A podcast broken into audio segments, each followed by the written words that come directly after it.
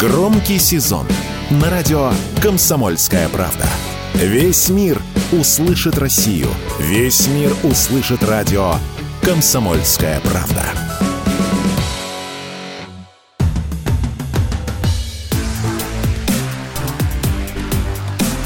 Честное риэлторское.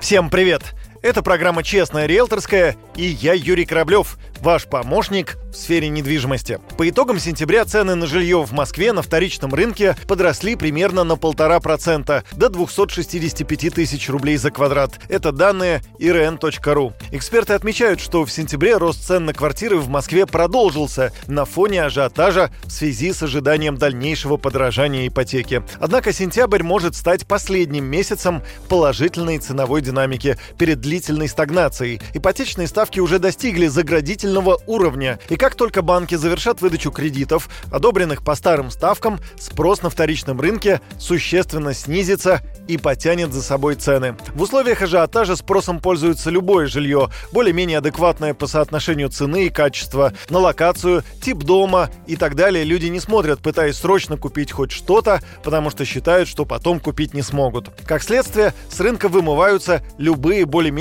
доступные варианты во всех классах и сегментах, что приводит к равномерному росту цен. Ажиотаж действительно наблюдается, отмечает риэлтор Александр Харыбин. В интервью радио «Комсомольская правда» он заявил, что в ближайшее время будет стабилизация цен на жилье, но в будущем все равно ожидает рост цен на квартиры.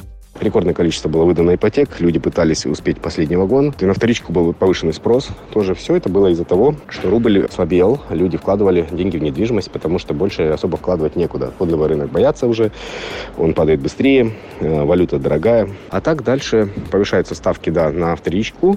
На вторичку будет спрос снижаться, и, возможно, коррекция небольшая по цене на 10-15%. Но, опять же, людям нужно что-то покупать. И в этом случае люди начнут больше покупать новостройки. Спрос перекинется туда, новостройки еще подрастут в цене.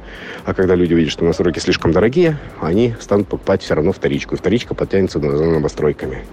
Ранее председатель Центробанка Эльвира Набиулина заявила, что регулятор видит признаки перегрева на рынке ипотечного кредитования. Ипотека растет темпами в 30%. Это высокие темпы и беспокойство вызывает и качество кредитов, и влияние их на рынок жилья. На это у меня все. С вами был Юрий Кораблев и программа «Честная риэлторская». До встречи в эфире.